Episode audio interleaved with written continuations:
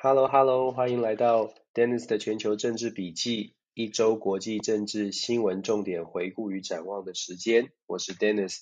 我们这个礼拜还是一样哦，世界上总是每个星期都发生非常多的大事。有一些朋友建议我说话要慢一点，所以我试着把声呃说话的这个速度呢放的稍微慢一些，来跟大家好好的聊一聊这个星期到底发生了哪一些的事情。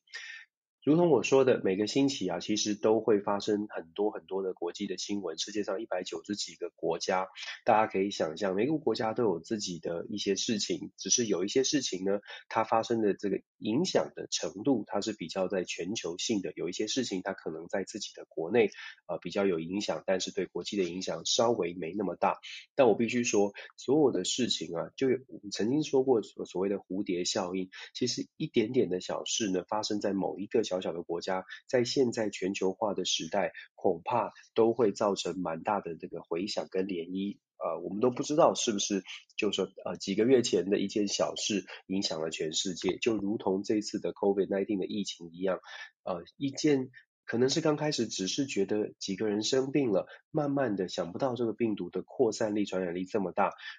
现在我们看到了全球的工位危机，真的就从很小的地方、很小的事情、一件小的新闻开始。我还记得在二零二零年，就说去年的三月之前，应该是说疫情是在大概二零一九年底啊、传出来的。当时如果大家还有印象的话，当时大家只是在新闻上面看到，哦，我在中国。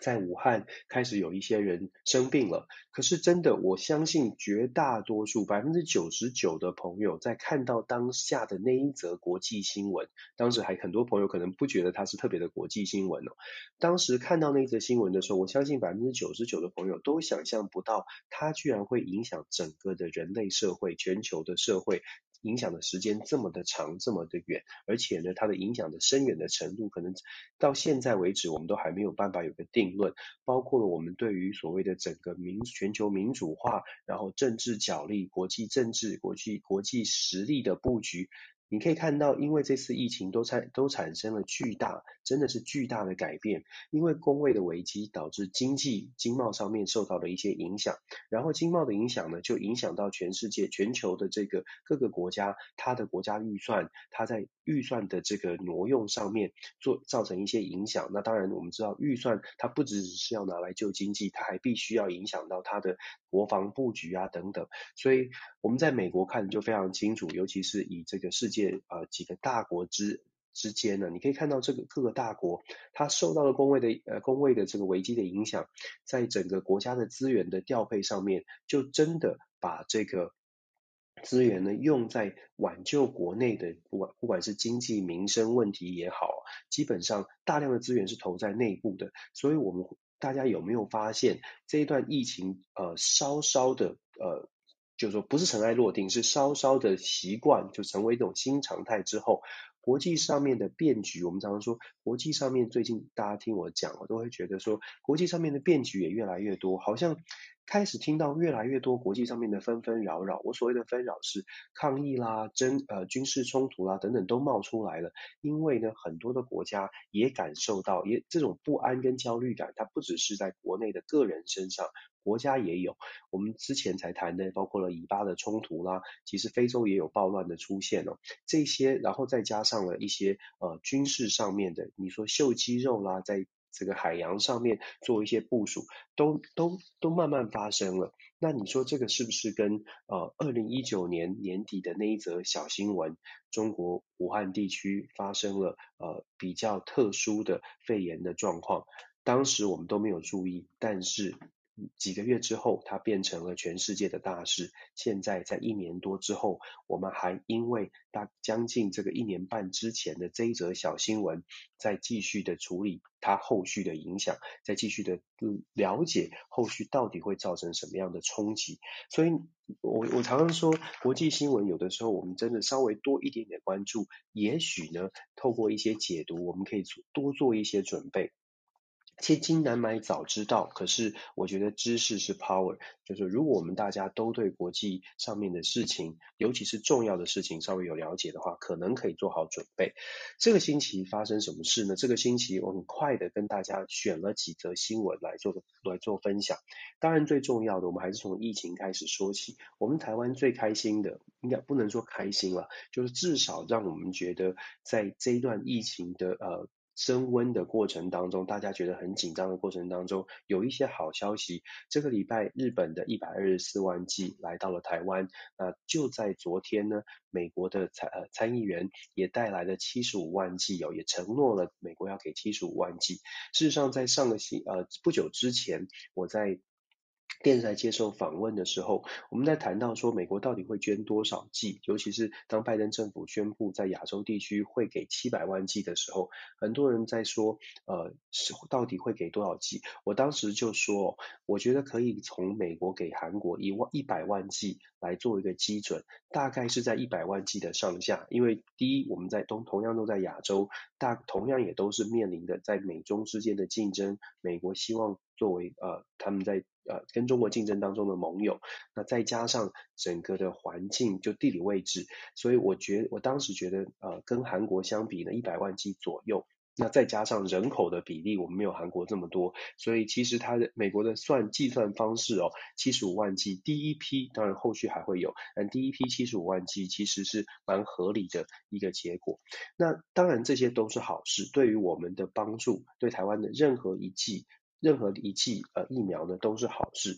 那我们说疫苗这件事情，其实已经慢慢变成一种疫苗的外交战。为什么呢？现在世界上有疫苗的国家真的是屈指可数哦。事实上，通过 COVID 认证的就只有六支。那再扣掉说呃中国大陆的两支科兴跟国药，以及呃俄罗斯的。史普尼克的话，事实上在民主国家，基本上大部分的民主国家可以接受或者比较愿意去接受的疫苗，就只有这个呃，比美国的这个呃辉瑞啦，然后呃呃莫德纳以及 AZ 哦，所以在这样的一个情况之下，大家可以想象，这这些这个在疫苗在疫情的情况，在疫情严重的情况之下，有疫苗的国家变成了它。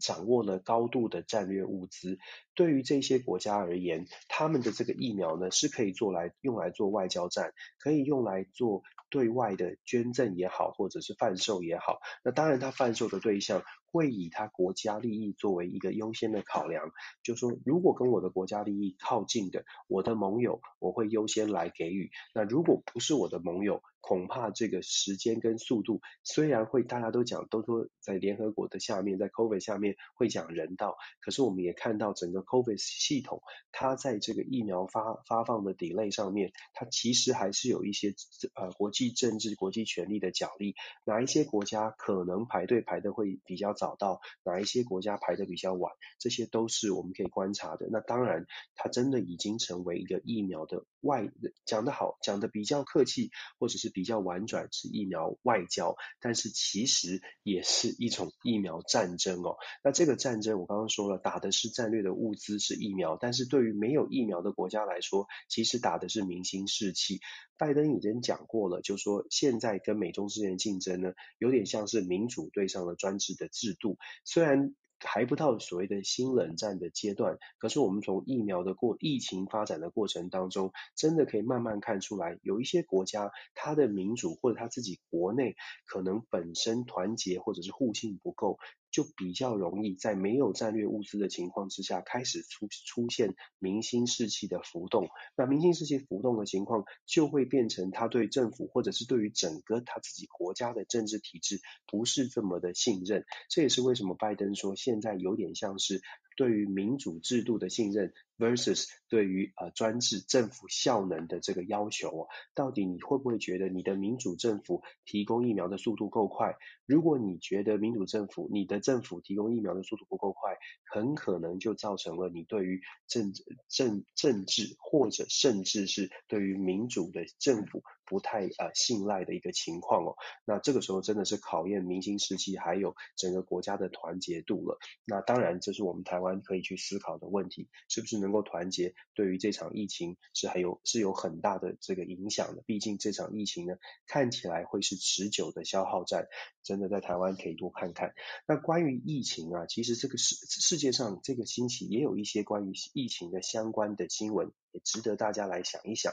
包括了 G7，他们现在在推，本来打算要推所谓的疫苗的护照，当然这个名词呢是还在讨论当中的。为什么说名词还在讨论？一开始美国跟英国在谈到说要推所谓的疫苗的 vaccine passport。大家在讲说 vaccine passport 的时候，第一个反应是，第一个跳出来反对的，可以想象就是目前疫苗施打率不是这么高的国家，再加上一些可能现在还在开发中的国家，像是印度，印度的外长就非常非常激动的在 G7 传出这个讯息的时候，就说不能够接受。印度目前全国的施打率只有百分之三，所以他们认为说，如果真的推动所谓的国际的疫苗护照，事实上就会变成开发中国家跟已开发国家的大量的差距，这个差距会拉得越来越大，因为有疫苗护照可以开始进行国际贸易，可以进行商务旅行哦。基本上可以想象，未来呢，可能整个疫情在后半段就会变成，也许疫情控制住了，可是因为疫苗还施打率的关系，造成更多开发中国家它要进行外贸或更。他要进行对外交流的时候，他要再 delay 可能半年、一年甚至更长的时间。那当然，我们知道经贸的发展，包括了研发啦等等，就有可能因为这半年、一年的时间拉得更。拉得更远一点，差距拉得更开哦。所以疫苗护照呢，这个这个概念推推出来之后，很多人就开始紧张了。那现在欧洲国家呢，现在在推希希望可以做到的是一个，还是做这种旅行的证件。虽然可能名词换了，但是意思还是一样的。你有打疫苗，你比较安全，你是阴性的，你检测结果是阴性的，基本上你比较可以。比较可以旅行，大概这个不这个方向大概不会有什么问题，只不过施行的细则，我觉得后续还有很多的讨论空间。毕竟全球就如同我说的，一百九十几个国家，真的有疫苗的国家很少，真的能够快速施打到而且达到一定比例的国家，恐怕也不是这么的多。所以接下来这个如何让比较比较觉得不公平的国家心理感受不要这么糟糕啊，这是其实欧盟国家以及这个呃每这些拥有疫苗的国家要非常非常谨慎的，毕竟未来还是要跟其他的国家做生意哦。那接下来呢，关于疫苗，其实还有一个消息也是值得大家听一听看一看的，是在非洲，非洲这个礼拜发现了假疫苗，在南非的约翰尼斯堡抓到了上千上成千上万的这个假疫苗哦。那这个假疫苗呢，目前前还没有去真去研研究说到底它的成分是害人的还是有什么样的特别的目的。但是其实假疫苗这件事情，或者是呃有有的假疫苗可能就是食盐水了，但是有些可能是还掺入了其他的成分。假疫苗的问题为什么会可能值得大家稍微稍微留意一下，或许会造成更大的影响呢？是因为假疫苗。对于很多，如同我们刚刚说的，对于很多的开发中国家，就是并并非那么先进的国家，它未来呢一定会非常积极的，跟所有人都一样，非常积极的想要去找到疫苗。那么这个时候，对于假疫苗，它就有很大的市场。如果再加上，其实假疫苗的问题也是之前美国政府在呼吁所谓的开放疫苗的专利权的时候，一个很大很大的一个呃质疑或者是 concern，因为如果你专利权开放了，代表的是说。世界各国很多的生技厂商哦，药商都可以宣称说，哎，我现在拿到了这个专利，拿到了这个 recipe，所以我生产的就是辉瑞哦，我生产的就是莫德纳，我生产的就是 AZ。如果真的是这样开放，就有可能本来。可能根本不能够做疫苗的这些生技公司或者是药厂，就呃寻就是因为这样的新闻、这样的宣布，就开始做可能成本低的，或者是效率根本不好，甚至真的就是鱼目混珠的用食盐水哦。那他把它做成疫苗，然后卖给比较落后的国、比较相对发展落后的国家。那大家可以去想象，并不是所有的国家都跟台湾一样，我们有一定的制度，我们有一定的药检等等，很多的国家。呃南亚、南非啊、非洲啊很多的国家，它在经济发展、它的整个政府效能没有这么好的时候，它就有可能极高的可，其实其实是极高的可能拿到呃效果不好，或者是真的呃是假的疫苗哦。那接如果这样的事情发生的话，我可以跟各位说，如果真的有这种事情发生，未来可能一可能两年、三年、四年。都会我们会一直遇到跟这个 COVID 延伸的相关的国际政治的纷扰。当你没有疫苗，当你没有国家没有一个安没有稳定下来，你可以想象这个国家内部会出现一些骚乱。那骚乱的结果，人性就是会希望可以找到比较好的生活，会外移啦，会暴乱，会会战争，这些都会发生。所以现在这个小新闻跟大家分享，我们希望他找到结果。我们我们不希望说可能一年之后我们。来回顾，发现，哎，Dennis 的全球笔记在一年前讲过非洲有假疫苗，可是没有控制好，造成非洲的重大的骚乱。事实上，现在的非洲，包括了厄厄垂亚跟伊索比亚之间的这些纷争，都已经开始在展开。当然，它不是跟疫苗直接相关，但是如果说疫苗没有办，疫情没有办法在这些在这些国家扩散的话，现在本来就有的非洲冲突，恐怕更加的难以收拾哦。所以跟大家先做一些分享，在这个礼拜呢，其实还有很多的事情。包括了呃美中之间，我们稍微谈一下美中之间。拜登在这个礼拜宣布了，用行政命令宣布了美国企业禁止禁止了五十九家名五十九家中国企业哦，当然其中包括了华为，包括了几个重要的中国大陆的这个通讯的公司。那拜登的禁禁令其实是延续川普当时的禁令，只是大家会觉得比较惊讶的，或者是说大家本来预期拜登在上任之后跟中国的关系会。比较采取战略上的这个调整，也就是有进有退，有攻有守。但是现在啊，每一步拜登走的棋。就是现在，如果把它想象成，我常常说棋局哦，如果把它想象成拜登跟美国在下棋，呃，美国跟中国在下棋，拜登每一步棋到目前为止看见的，通通都是 aggressive 的步哦，通通都采取攻势。到目前为止，拜登的外交战略，尤其针对中国，还没有哪一步是采取守势的。虽然我们看到了阿拉斯加的会谈，中国好像很强硬，中国非常的生气，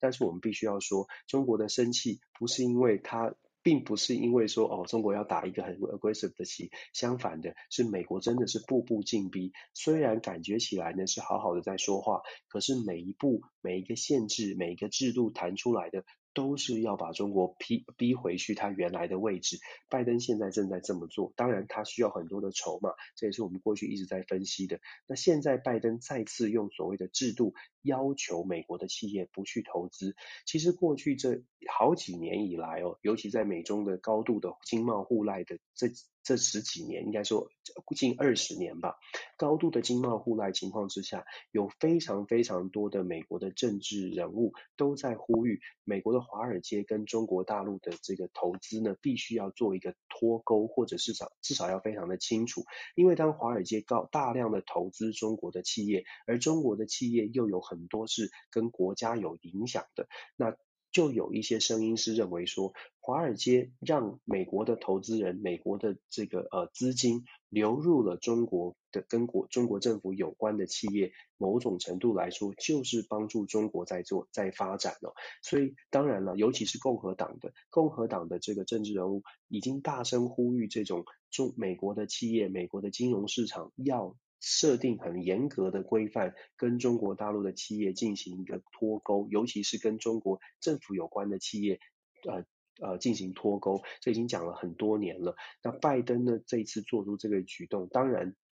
它表现出来的政治意义，就是美国跟中国之间的竞争，如同我们之前说的，真的会进入到非常非常的强竞争。在今年六月底马上会公布的这个预期当中，马上会公布的美国跟中国之间的战略报告、战略策略的报告呢，看起来。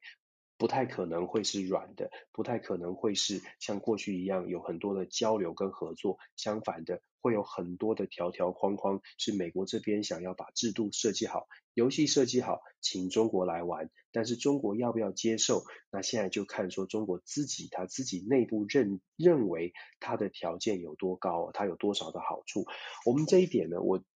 今天排了一些顺序，不过稍稍微可以调一下，因为讲到这个，我就必须说一下这个这个礼拜我们刚刚来讲说美国设立的这些条条框框，这个礼拜的新闻当中，五月三十一号，习近平对外中国。呃，这个总这个领导人哦，习近平他对外也宣布了一件事情，是蛮有趣的，在呃他在这个对内的这个会议当中呢，讲到了说中国大陆对外的宣传工作必须要掌握，他讲到三个词：可敬、可信跟可爱。可爱这个是非常有非常特别的，就是说。中国大陆的外宣工作，事实上从二零零九年开始，中国政府就大量的设置所谓的外外语媒体。大家如果知道，在国外哦，中国的媒体其实像中国的国家的这种电视，什么环球电视，就中我忘记它的名字了，是不是叫环球电视台啊？基本上中国的外呃媒体呢，在硬体的设备上面，在从二零零九年开始就编了大量的预算，然后在世界各国建置他们自己的新闻频道。那有英文。俄语、呃法语各种的语言都有，它的目的就是来宣传中国。但是从二零零九年以来，它的宣传的模式基本上都是在告诉你说中国很棒，中国很好。那当然，一开始大家就国外的呃国外的这个呃环境媒体环境，基本上一开始是欢迎的，是觉得诶不错，有一个不同的不同的平台来介绍一个这个国家。当时世界对于中国的态度并没有不友善，当时是友善的。可是为什么在短短的这这个十几年之间出现了这么大的转变？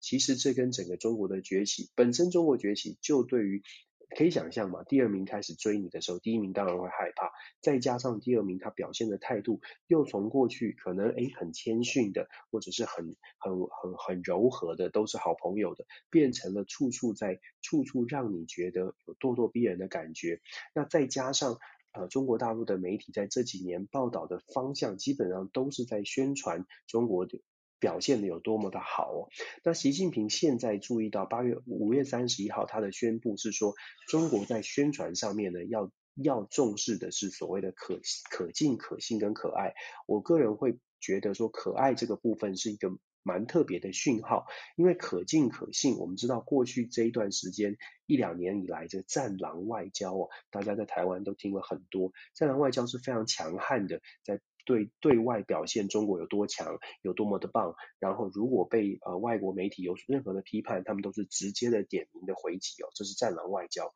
可是他们发现呢，战狼外交或许啊啊中国大陆发现了，其实战狼外交引来的，除了让中国国内很兴奋、很民族主义高涨之外，好像对外关系是节节的败退。因为这个负面的形象，尤其是在二零一九年之后，COVID COVID 疫情发生之后，这个战狼外交的形象呢，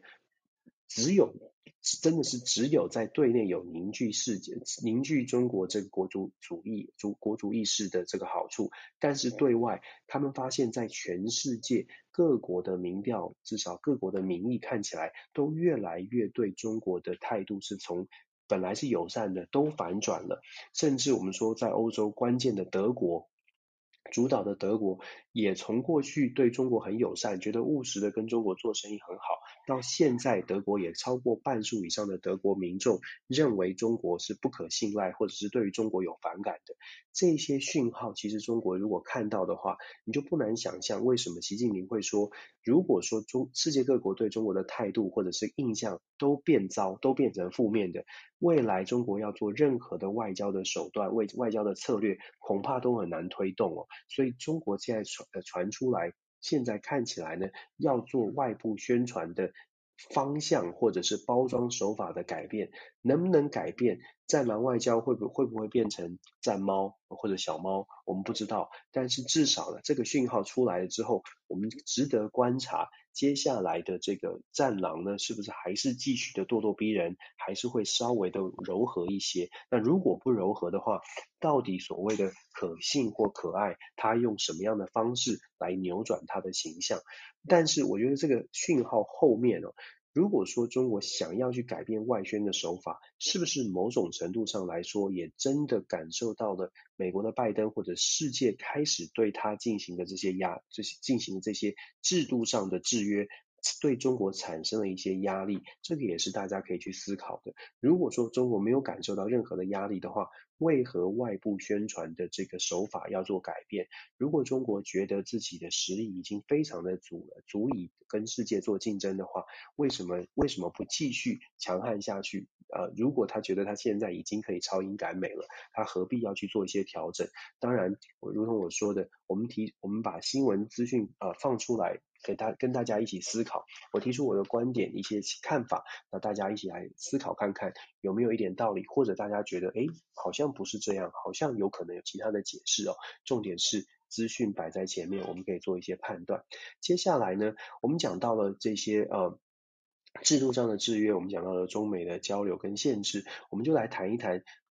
除了这个。这些所谓的制度的限制之外，其实在军事上面呢，回到了传统的军事上面的安排，其实也有一些，这个礼拜也有一些动作。这个礼拜呢，美国的副国务卿 Wendy Sherman，他是拜访了南方的这个东南亚的柬埔寨。他在柬埔寨发生了什么事呢？他在柬埔寨的金边呢，做了一个跟这个柬埔寨的总理进行了会谈。会谈的过程当中，他就提出了美国军方的一个最大的隐忧。什么隐忧呢？中国大陆在柬埔寨的金边，呃，协助柬埔寨的军方在柬埔寨金边盖所谓的军事的基地军港，重重点是军港。这个军港，因为大家看这个柬埔寨的位置哦，这个军港事实上如果真的让可以成成那个规模，如果盖得够大的话，它事实上是真的可以在印度洋，在整个东南亚地区啊，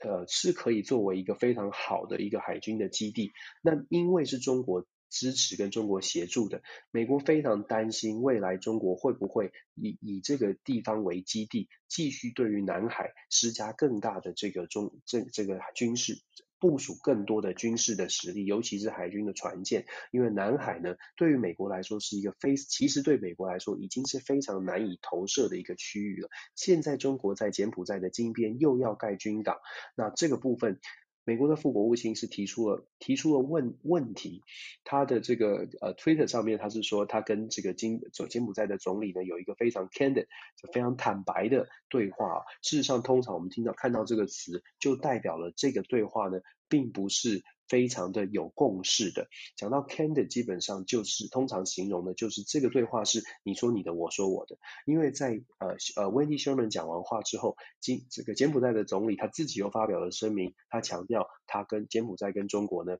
的这任何的合作啊，都是基于双方的友谊，中国跟柬埔寨的友谊是不可能生变哦。所以你可以看得出来，美国在东南亚地区真的要进行所谓的，真的要产生很大的影响。不太容易，真的不太容易。那我们说，从这个海军军港，我们先说美国的同时，在就是在 Wendy Sherman 在发表这样的谈话的同时，同样一个礼拜，这个星期，这个星期美国的国国安单位呢发表了卫星照片，就是针对金边这个军事基地发表的这个卫星照片。这个卫星照片里面显示，已经有两栋这个。类似这个军事基地的大楼正在布建当中，整个军港地区看起来也是有也也有真的是呃，从卫星的照片看起来呢，也真的开始在动工了。所以这个部分已经很显然，中国在东南亚地区是部署的越来越多。这个礼拜我们看到的，包括这个礼拜初期，还有所谓的中国的飞机飞越了马来西亚的上空。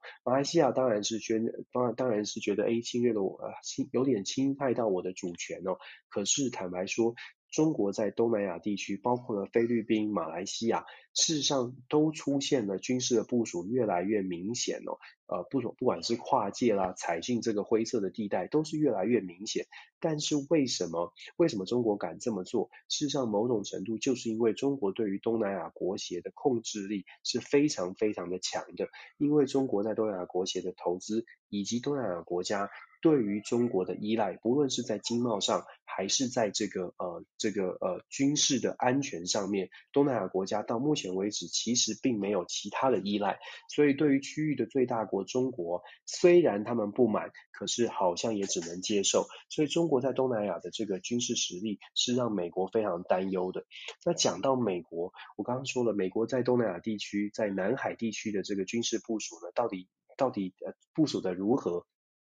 上个星期我们说过，美国把它在亚洲地区的唯一的军航空母舰调到了中东，呃，这个唯一的航空母舰雷根号调往中东地区，因为中东地区的航空母舰啊啊，这个艾森豪号的太老了，而且部署已经部署在那边三十几个月，必须要回到圣地亚哥的军港做做整补的动作，所以整个的军事调动哦，在亚太地区这这几个月是出现了比较比较大的一个空洞。那其实它反映的是美国的海军真的我们。讲了两，最近这最近我都很关心美国海军的新闻，为什么？因为美国海军最近这几个礼拜哦，有非常多的人都出来投书，不论是退役的高阶的将领，过去的印太印太的司令、上将啊、中将啊，所有的将军、退役的将军，甚至现役的这个军军方的将领，都出来。大声疾呼，认为拜登政府在海军在整个军事的预算上面真的是部署的不够。这个礼拜呢，美国前海军副部长，这个呃海军的运呃这个造舰及后勤副部长 Everett Pratt，这 Everett Pratt Pratt Everett Pratt。他呢投书在媒体哦，讲得非常具细靡遗，认为说整个在美美国在不只是在南中国海跟中国海军的交锋可能部署不够，整个美国海军在他看了拜登的六兆的预算之后，发现在国防预算上面并没有强化海军，他觉得非常的担心。当然我们可以听一听啊，毕竟他是从海军的角度，他怎么说呢？他认为啊，美国海军现在的预算，整个预算军事预算书当中有。太多的比例在所谓的人人事成本跟行政成本，不过这个在全世界的民主国家都遇到这个问题哦，就是说军方的人事成本真的是占的比例是非常高的。其实不只是军方啊，我们在教育界也是这样哦，人事成本其实好像都占的比例蛮高的，好像压缩到本来应该是研究啊或者是教学的其他的费用，不过这是后话。但是他的投书讲到了。至少呢，呃，目前的人事成本跟行政成本必须要降低，否则的话，以现在的预算，美国海军会马上遇到的问题是，美国海军在二零一六年事实上有有有做出一份完整的这个军事的报告，针对中国跟俄罗斯的这个海军的部署，认为美国需要至少三百五十五条呃。战战呃就是军舰，至少需要三百五十五条军舰才能够足以应付中国跟俄罗斯的海军的挑战。但是目前美国跟各位报告，目前美国实际有的军舰只有两百九十条，而且按照目前的国防预算呢，大概在未来的五到十年之内，因为海军一条船大概是三十年，平均寿命大概是三十年哦。按照目前的预算规划跟建建新船的这个速度。在五到十年之内，美国的海军的船舰的数量数量会减少到两百五十条，呃，两百五十艘海军的军舰。从数量上来看呢，基本上大家就可以了解为什么这么多的将领会这么担心。那我们刚刚不是说了吗？美国去调整日在日本的这个雷根号部署到中东去，为什么会有这个配置？为什么会出现海军在亚太地区的全这个力量的真空呢？就是因为真的没船。真的是缺船，我刚刚说了，三百五十五条是美美国的战略位配置，应该有三十五三百五十五条才够，在每一个位置都有一个船，都有一个都有一个安安置哦。但是现在只有两百九十直烧，所以就造成了现在做出的任何调动。都有可能就造成了某个区域的真空。那我我们刚刚说了，美国海军的这个将领他提出这意意见，他认为说至少要裁减百分之二十的人事跟行政的费用，挪出七十亿美金来造舰，来做一些其他更有用的、更急迫的事情。对于美国来说，海军的这个呃担忧不是没有没不是没有一道理的。我们大家如果记得的话，之前我们都谈到在。这个中国大陆在菲律宾外海有很多的渔船，我们大家都都，我不知道大家有没有关注到，中国大陆渔船很多。那在这个军事这个这个呃中将副部长他的退退退役的中将副部长他的投书当中都特别讲到了，中国大陆有超过一万七一万七千艘。渔船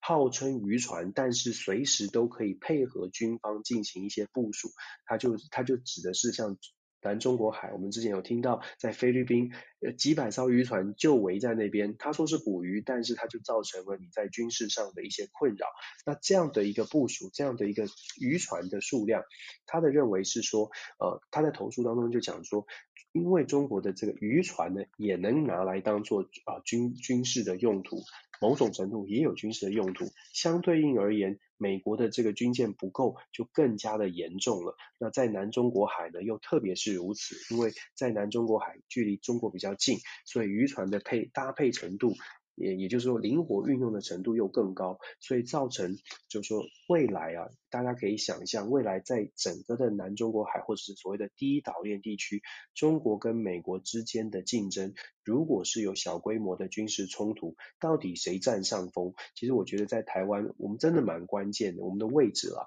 就在台湾的朋友，我们可以去思考一下，就整个的海军的部件哦。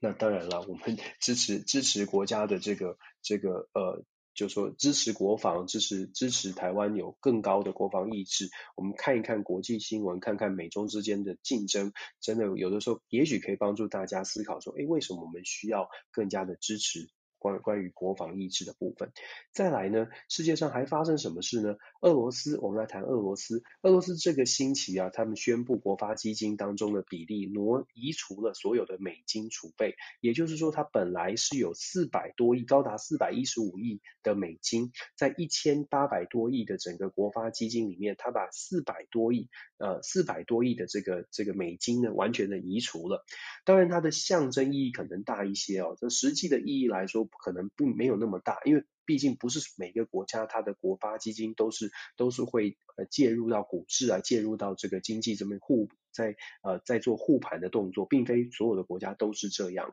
所以俄罗斯的国发基金基本上是储备用的。那它移除了美军的储备，它的象征意义是什么呢？它的象征意义是，如果说没有了美金储备，它就可以减少未来美国所对。俄罗斯进行经济制裁的这个压力，当你减少了对经济制裁的压力呢，那事实上它就可以，也许讲话比较大声哦。可是为什么我说这是象征性的意义？因为这个是随时可以调整的。如果说这个是一旦决定了就再也不会调整，那也许它是真的有其他的考量。但是选在六月十五、十六号，普丁跟拜登见面之前，俄罗斯现在开始释放出来这些讯号，包括了俄罗斯的外交部副部长也去抢，也也提到说，呃，美国的普丁跟拜登在六月十五号的见面，俄罗斯可能不会给美国太舒服的，可能美国会受到一些收收到一些 uncomfortable signal，uncomfortable signal。其实外交部副部长就已经说了，是不太舒服的讯号哦。某种程度就是让美国知道，现在美俄之间我们即将进行高峰的对话。那这个对话呢，呃，我们有俄罗斯有我们的坚持。那当然它是相对应美国的这个拜登在最近包括了强调了呃俄罗跟俄罗斯的会谈一定会强调，一定会讲到。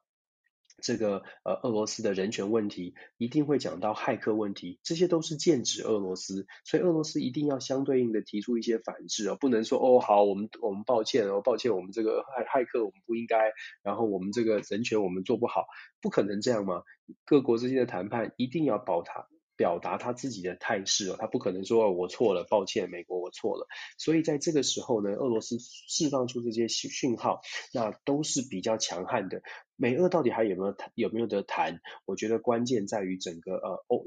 关键是欧盟是不是愿意扮演一些角色哦。毕竟俄罗斯跟欧盟的关系很重要，跟它的经贸往来是很重要的。所以我觉得欧盟呢。看要观察的点是，接下来欧盟在美俄之间，它到底扮演一个什么样的角色？如果欧盟欧洲国家跟美国的关系是非常的，真的可以回到非常紧密的呃紧密的连接，或许俄罗斯会去思考，就说他们跟欧盟的关系，尤其是他们要跟欧盟做生意哦。这个欧俄罗斯跟欧盟的经贸的连结呢，还是高于俄罗斯跟中国的经贸连结，所以在俄中之间跟欧俄欧之间哦，事实上美国如果能够抓紧跟欧盟的关系，就比较有机会在跟俄罗斯的谈判上面有一些筹码。但是我觉得在六月十五号的这个谈判，恐怕呢不会是非常非常的有建设性。如果能够双方可以微笑握手。做一个结语的话，已经是已经算是乐观，已经算是不错的一个结局了。就是这个美俄之间的交锋。我们讲到欧洲，讲到欧盟，G7 除了这个疫苗护照之外，其实这个礼拜 G7 七七大工业国的国家的这些外长跟这些重要的政府官员，其实有谈到了要加征百分之十五的跨国科技业的企业税，跨国企业税这个部分，呃，这个礼拜这个新闻。对于整个产业界来说也是蛮大的冲击。接下来我们可以关注它到底发展会是怎么样，因为其实这是拜登上任之后一直想要强推的。为什么会做这件事情？这也跟美国本身呢，它的很多的资源是不足的。拜登要想要不要在国内加太多的税，可是又要做这么多的事情，光是我们想六兆的。呃，政府预算，你就可以想象美国多需要钱了。所以拜登上任以来，一直期待的是不是可以找到什么方式来苛征企业税？那这种跨国的百分之十五，最低百分之十五的企业税，拜登是不断的想要推动。那当然，他的推动就要配，就要需要全球的配合。现在因为疫情当中，各国也真的需要资源，在这样的条件之下，让机器呢，对于所谓的七十五百分之十五的企业税。开始态度松动了，本来大家是不愿意的，因为我们知道很多欧洲国家都是避税天堂哦。那现在为什么做出这样的改变？很大的一部分的原因是因为跟欧洲现在遇到的疫情，因为受到疫情冲击，整个的经济有受到冲击也有关系哦。所以真的每一件事情都是联动的。那在欧洲的国家部分呢，这个礼拜还有一些消息，包括了北约北约组织，拜登在六月十一号到十四号即将要跟北约组织、北大西洋公约组织进行一些会晤。那这个会晤啊，呃，十三十四。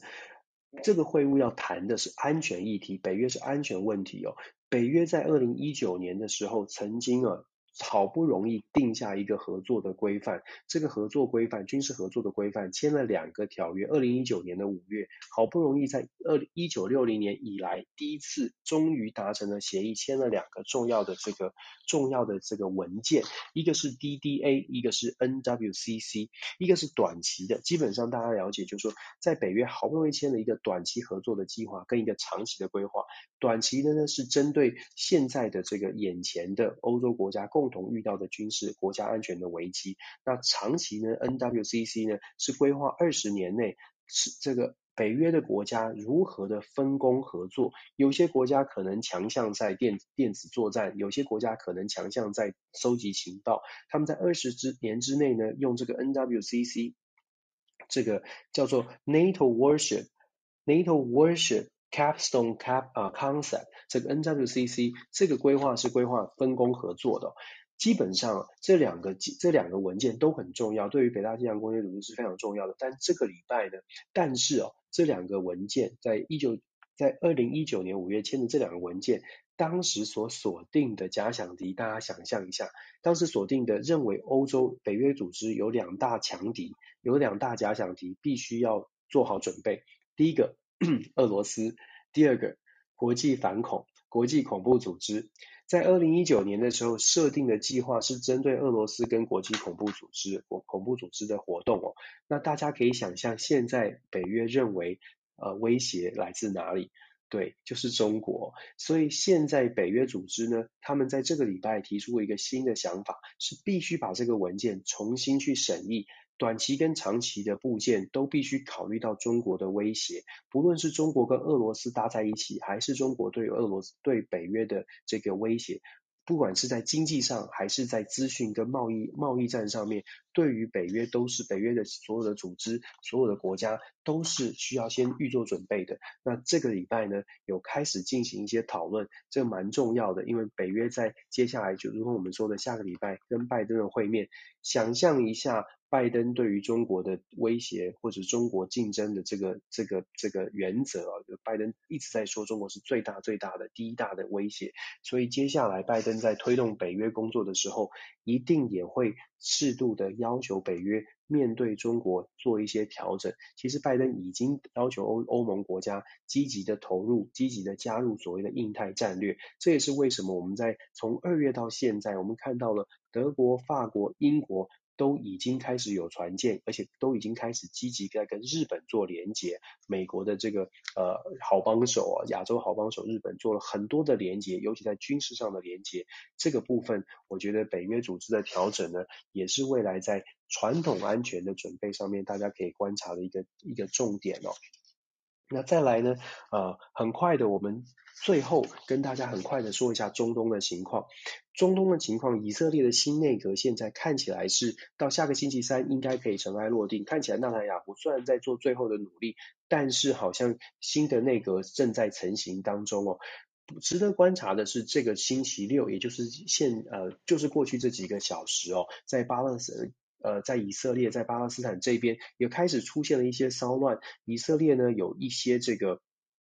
以巴之间有有不少的这个巴勒斯坦人，有不少的这个在耶路撒冷出现了暴乱，出现了所谓的暴乱，其实就是抗争啦，比较激烈的抗争。那这个抗争会不会扩大？我觉得现在是因为纳坦雅胡还没有完全的呃放弃，因为到下个星期三才要投票嘛，纳坦雅胡还没有完全放弃，而且呢，他也自己宣称会用各种的手段来。来，这个让以色列人民知道为什么他才是能够稳定局势的这个总理哦。那现在这个新成立的内阁，我们之前有稍微提到，新成立的内阁它是八个小党所组成的，政治光谱极右派跟极左派，极为挺，极为这个以色列中心的想法，跟极度的支持巴勒斯坦，巴极度支持阿拉伯穆斯林的。两派的两端的都在这个联合内阁里面。如果像现，如果我说的，现在在耶路撒冷发生的骚乱是希望可以支持巴勒斯坦，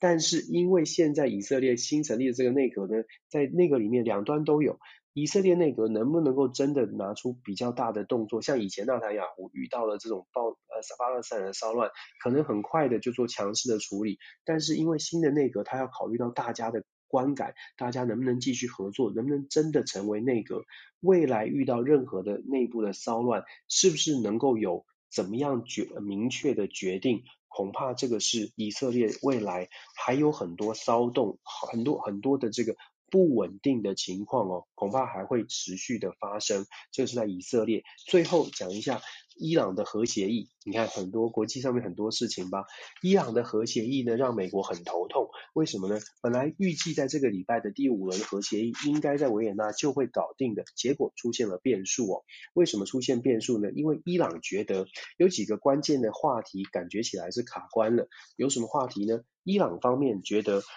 我们现在签这个协议，美国有没有任何人可以确保？可以保证不会，美国不会再反悔，不会再撕毁条约，像当时的川普一样。有任何人可以提出保证吗？这是伊朗的坚持，这是伊朗的要求。但是啊，代表谈判、代表美国谈判的这些，这个在谈判桌上呢，大家没有没有人敢敢做出这样的保证，因为这完全是取决于到底你跟美国的谁谈哦，没有人保证会不会有下一个川普，所以伊朗会伊伊朗提出这种要求。为为什么伊朗会提出这个要求？因为其实西方国家这边就是等于是另外一方呢，他们要求提出的要求是几个重点的卡关的问题。第一，他们要求伊朗要销毁。那个核子反应炉至少销毁大量的，然后要确保呢，未来任何时间国际的原子能委员会或者是任何国际的组织要去探查，就是要调查伊朗的核子设施，都必须要有自由的进入权。再来还要保证，还要伊朗保证未来只要有任何弹道飞弹或相关的安全议题的会议或会谈，伊朗都必须要参加。我们大家想象一下，如果你是伊朗的领导人。你对，就是对方要求这么多的项目，但是你那，但是你又不能够保证说人家会不会服，就是呃遵守合约哦。所以我们常常在觉得，常常在谈国际政治的时候，如果我们站在所谓的西方观点，或者从美国的角度，因为我们跟美国比较近，我们很多的讯息是来自美国方面的，所以当我们从美国角度来看的话，你会觉得。这些都是对他减少核子反应炉，确保这个我们这个西方国家可以探查伊朗的核子设施，然后保证伊朗你要伊朗伊朗你要保证未来所有的和平谈判你都要参加。从美国的角度觉得这些都很合理，这是为了国际和平、世界安安全。但是如果我们从伊朗的换换位思考，你从一个被经济制裁、被美国经济制裁、国际民生非常的不不稳定，就是国内的民生经济非常凋零的一个国家哦，你从他们的角度来说，为什么要去接受？你可以理解说，为什么所谓的保守派，甚至不是保守派，你只要想是你是伊朗人，你为什么要接受？而且连伊朗提出的这个我希望谁可以确定，我如果 签了这个和这个协议，美美国不会在这个像过去一样突然说不干就不干。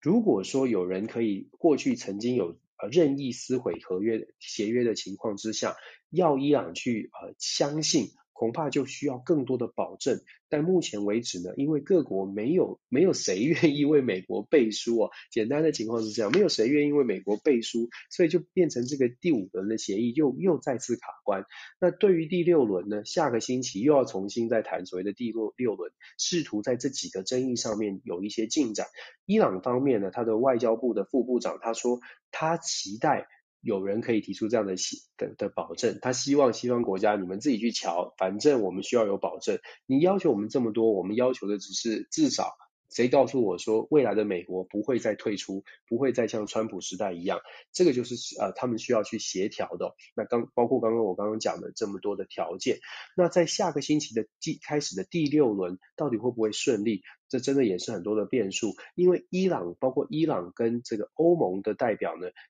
在会后，在这个礼拜接受媒体的访问的时候，他们是说他们觉得是正向的、乐观的。可是美国的国务院在记者会上面说呢，他们觉得未来除了不只是第六轮，可能还有很多轮。同样的，英国、法国、德国的外交部的代表，就是代表谈判的，都说这些争议呢，恐怕没有那么快可以取得共识。所以其实你看，关于伊朗核协议到底能不能够有一个答案，都到底能不能签订？你完全是看你问谁，你问比较乐观的，诶，有人觉得可以；你问另外一边，有人觉得太多太多挑战，太多不能接受的事情。所以伊朗的核协议恐怕还会继续再吵一阵子。我个人也觉得第六轮如果真的可以成功，那真的也是蛮神奇的事情哦，一定是出现了某种程度的变化。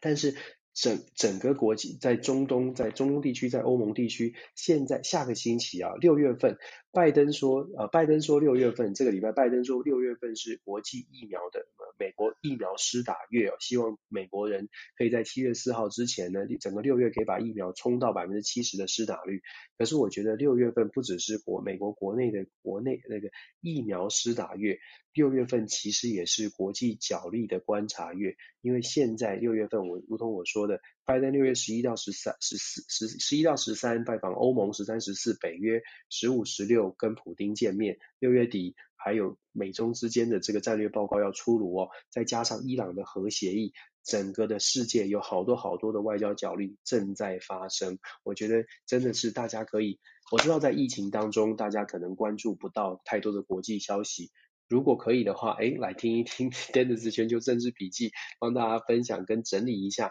不知道对大家有没有帮助？是不是稍稍的也可以跳跳脱这个疫情的这个新闻呢？我不知道大大家有没有兴趣，可以知道愿意知道更多的国际的消息。不过我们还是持续的每个星期六、呃、每个星期天台湾时间每个星期天的时间跟大家做这个分享。那接下来下个星期跟下下星期，就如同我说的，国际上面，尤其是从政治国际政治上面呢，真的有蛮多事情。大事准备要发生，大家可以在大家可以关注一下。那当然，我们说的疫苗的部分，疫情啊，疫情的控制啦，疫苗的外交啦，这些都是从国际的角度可以看。那最重要最重要，各位好朋友在台湾的好朋友，真的真的要做好防疫的工作。我非常的担心我在台湾的家人哦，因为。我们在美国一年半的经验，可以跟大家我们分享的是说，这这个疫情并不是这么容易的，这不是谁的责任，因为病毒它是很可怕的，它不会听你讲话，所以在美国这过去这一年半，事实上在疫疫苗出现之前的十去年的十二月之前。美国的疫情是天天都是超大量，真的是超大量，而且也而且大家也都已经尽量的待在家，尽量的做一些防范，可是还是防不胜防。所以呃，我还是建议大家真的尽可能的少出门。虽然没有到封城的程度，但是我们至少自己可以做到的事情是少出门哦。我也跟我的 老父老母说，让他们真的是不要不要开玩笑哦。对，最最最后希望大家可以这个多多保重，多多保重，真的。那 OK，我们这个礼拜的一周呃国际政治新闻的展望跟回顾呢，就到这边结束。那、希望大家有空的呃有兴趣的朋友呢，可以追踪我在呃 Dennis 的全球政治笔记的 Podcast。那、我有呃脸书的呃专业。呃不定期的会分享我自己的一些文章，那也希望大家稍稍的可以呃在疫情当中呢找到我们的一些调整心情的方法，转换心情的一些资讯呢，放轻松也是很重要的。感谢大家，希望大家呃这个这这一周下个礼拜都过得非常的顺利，非常的愉快，健康，保重，真的保重身体。谢谢大家，晚安，晚安，拜拜。